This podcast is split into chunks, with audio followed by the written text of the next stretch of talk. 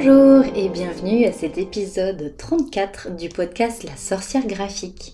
Alors, pour cette semaine, euh, juste petite précision, parce que d'un point de vue organisation, euh, ça m'aurait euh, obligé à, travailler sur mon temps perso. Et là, pour le coup, j'avais envie vraiment de, de, conserver ces limites et de conserver mon énergie. Donc voilà, il n'y a pas eu d'épisode la semaine dernière, mais, mais du coup, je me rattrape là cette semaine. Et j'ai envie de te faire partager ma fascination pour les sirènes. Alors bon, tu l'as certainement vu dans le titre de l'épisode, mais je vais te parler aujourd'hui plus précisément des sirènes de Bretagne parce que euh, bon, j'en ai déjà parlé plusieurs fois, donc je ne sais pas si tu es au courant, mais je suis depuis deux mois euh, résidente en Bretagne et du coup c'est un peu euh, ma terre d'adoption. J'ai eu envie de, de, lui rendre hommage et donc je vais vraiment te parler des sirènes, des légendes bretonnes pour le coup. Il y a énormément de légendes de sirènes différentes. Là je vais me focaliser sur les sirènes des légendes bretonnes, mais ça va être un épisode de podcast, alors pas celui-là, mais pour les sirènes en général, qui va être du coup sur deux parties. Et je vais euh, te parler du coup deux semaines d'affilée euh, de légendes de sirènes. Donc là, on commence avec les légendes bretonnes et la semaine prochaine, je te parlerai des autres légendes. Les sirènes, c'est un peuple sous-marin qui existe dans vraiment beaucoup beaucoup de cultures. C'est une fascination euh, qui est plus que marquée hein, pour le, monde des hommes de manière générale. C'est une fascination qui est pour la mer, c'est une, grande fascination pour le monde océanique. Oh, pour le monde océanique, je vais y arriver. Et euh, du coup, les, légendes des sirènes ont été très très nombreuses dans les différentes cultures. On les retrouve chez les Grecs et les Romains, dans la mythologie nordique aussi par exemple.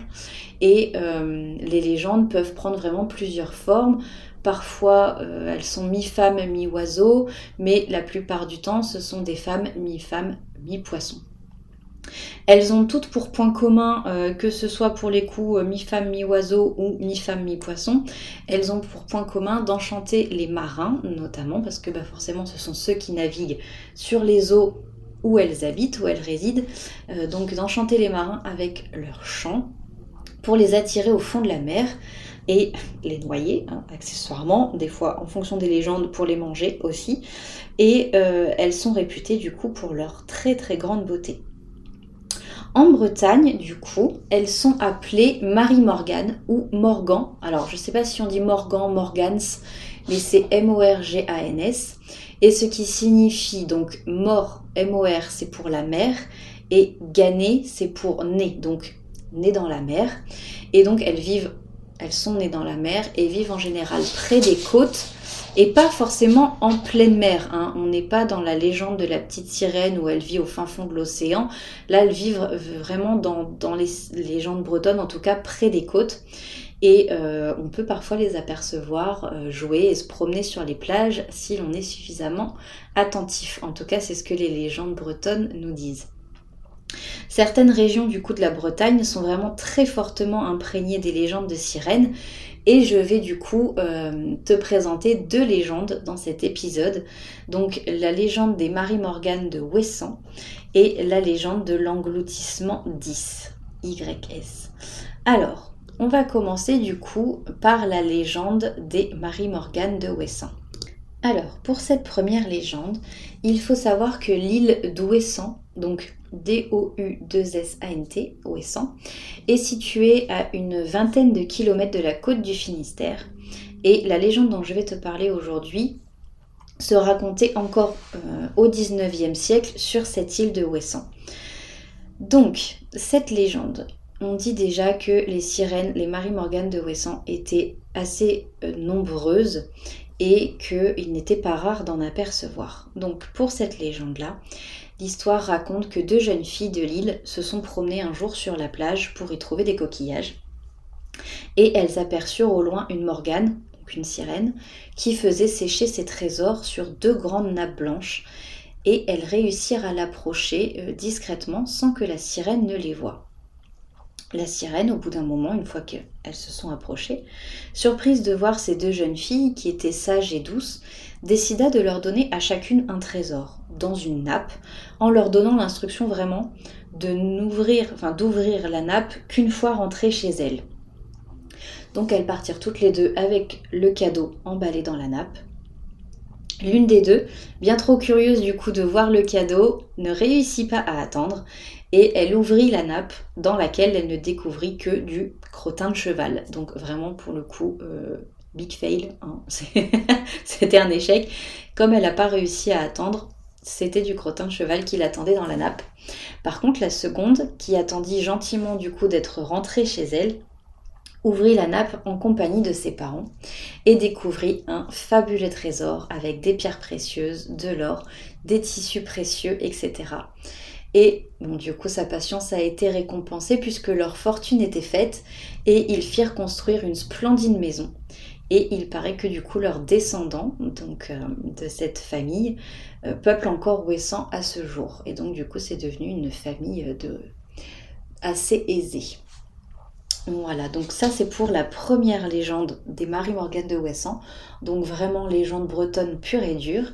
Et on a une autre légende qui est l'engloutissement de la ville, enfin de la ville, du, lieu d'Is. Donc Is, Y-S. C'est une légende qui est vraiment terrible euh, et donc qui nous raconte l'engloutissement de cette ville légendaire.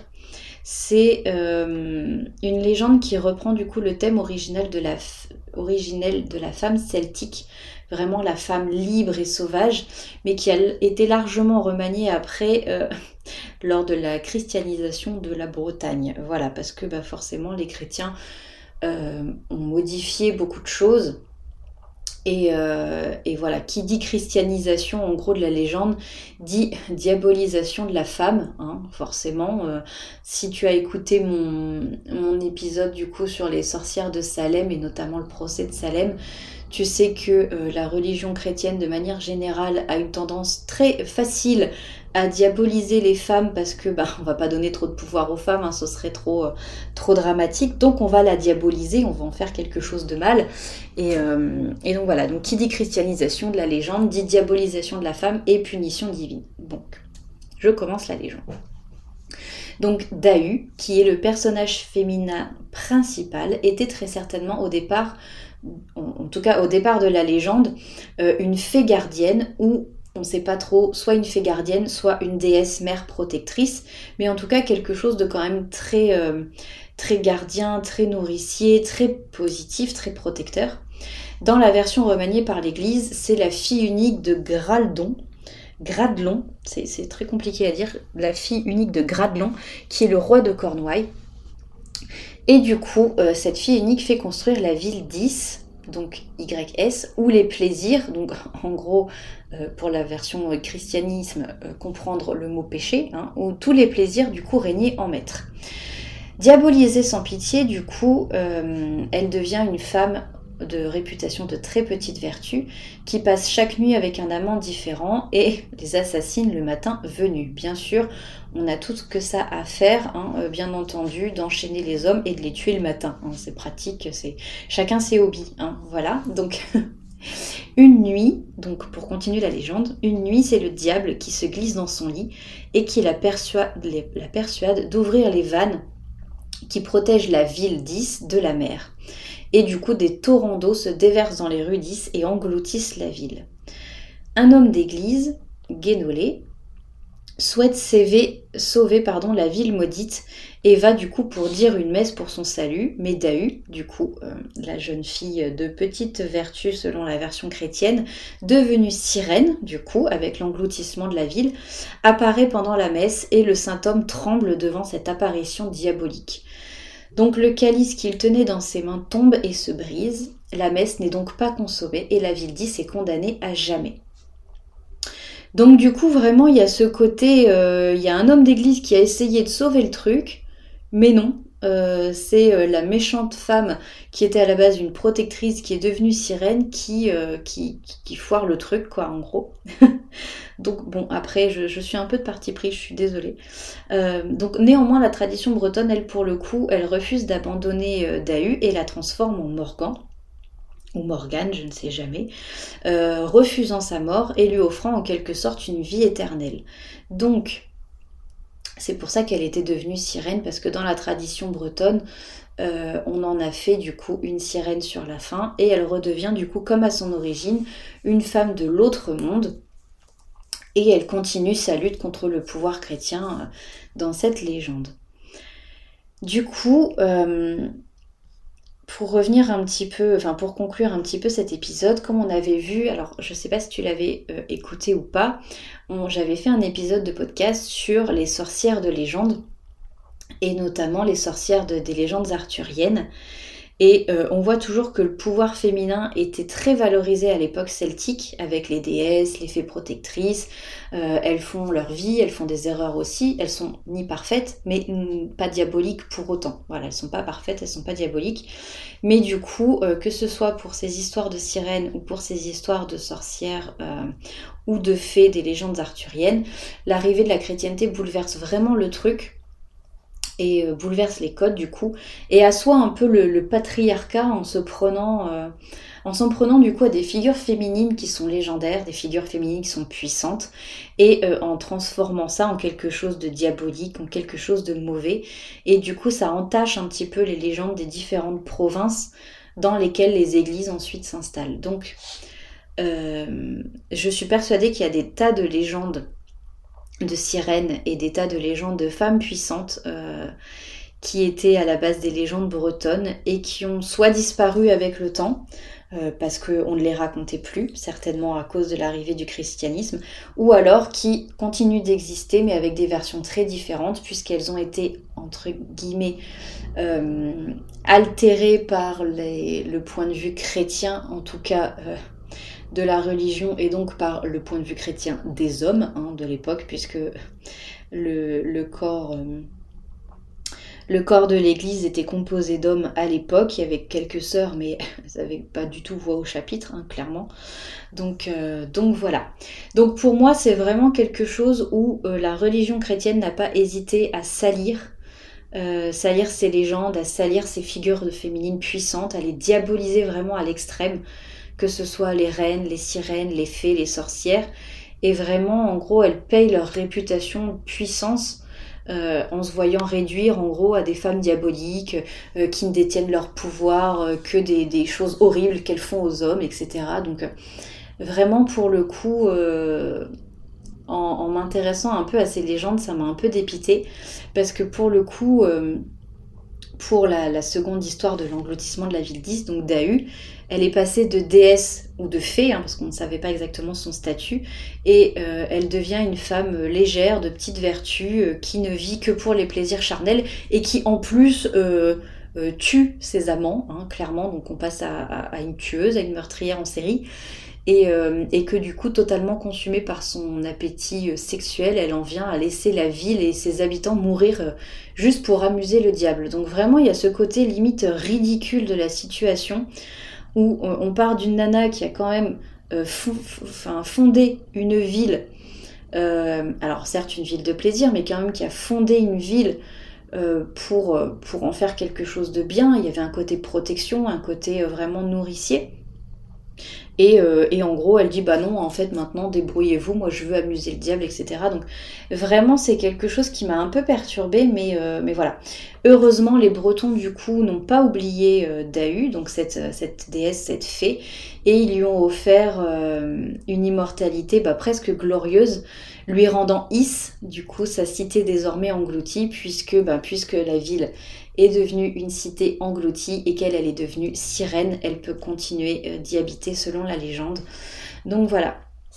Et concernant la légende du coup de la Morgane d'Ouessant, donc celle en tout cas euh, de l'histoire qui a donné un cadeau aux deux femmes, c'est vraiment la représentation parfaite du regard un peu plus bienveillant que portaient les hommes sur les sirènes ou sur les femmes de puissance en tout cas avant la christianisation sur le pouvoir féminin, parce que ça, pour le coup, et heureusement, c'est une légende qui a été euh, relativement préservée. Donc c'est euh, assez agréable de, se rendre compte de ça, parce que... Euh, bah, parce que vraiment, on se dit, bah, heureusement, le christianisme n'a pas tout détruit d'un point de vue féminin, parce qu'il y a quand même une grosse un gros déséquilibre en fait entre les énergies négatives féminines, les énergies positives féminines, donc vraiment un, gros euh, fossé entre les énergies négatives, pardon, entre les énergies féminines et les énergies euh, masculines. Et donc du coup, c'est vraiment euh, la christianisation qui a apporté un déséquilibre énorme, qui a clairement incité aussi le reste de la population à, à, aller vers un système patriarcal. Mais du coup, bon voilà, après, c'est pas la tout n'est pas la faute de la religion ou du christianisme, etc. Je ne veux pas aller dans cette direction-là. Moi, je ne suis pas du tout adepte de la religion chrétienne, mais voilà, c'est mon opinion personnelle et je ne veux pas critiquer la, la foi de qui que ce soit, je ne veux pas juger. Mais voilà, là, c'est pour le coup, c'est du concret, c'est-à-dire qu'il y a certains écrits qui ont été remaniés par l'Église, et notamment ces légendes-là la légende de l'engloutissement 10. Et euh, c'est pas la seule légende, hein, puisque dans les légendes arthuriennes, il y a pas mal de choses qui ont été remaniées par l'Église aussi pour euh, diaboliser un peu plus les femmes et leur enlever euh, une partie de leur pouvoir en les discréditant, etc. Donc bon, voilà, après. Après voilà, pour moi les sirènes, ça reste vraiment des figures très puissantes, très féminines, alors qu'elles ne sont pas que que magie et bonté non plus, parce que dans la plupart des légendes, effectivement, euh, les sirènes entraînent les marins dans le fond, enfin dans, les fonds océaniques pour les noyer ou, les manger, hein, selon les versions. Donc c'est pas non plus des, personnes, euh, des... Les sirènes sont pas non plus des créatures qui ne sont que, euh, que joie, gentillesse et paillettes, mais voilà, en tout cas, il y a quand même une grosse partie de de, ces légendes qui a été remaniée et je trouve ça un petit peu dommage. Du coup, pour la semaine prochaine, euh, je continuerai sur les légendes de sirènes, donc les sirènes pour le coup des autres contes et légendes. Donc là, je ne vais pas m'intéresser qu'aux légendes bretonnes, mais aussi euh, à d'autres légendes euh, bah, pour essayer de faire un petit peu un tour d'horizon de, des différentes légendes. Et bien sûr, je te parlerai de la petite sirène, mais de la vraie version, c'est-à-dire pas celle de Disney, la, vraie version, la, vraie de vraie.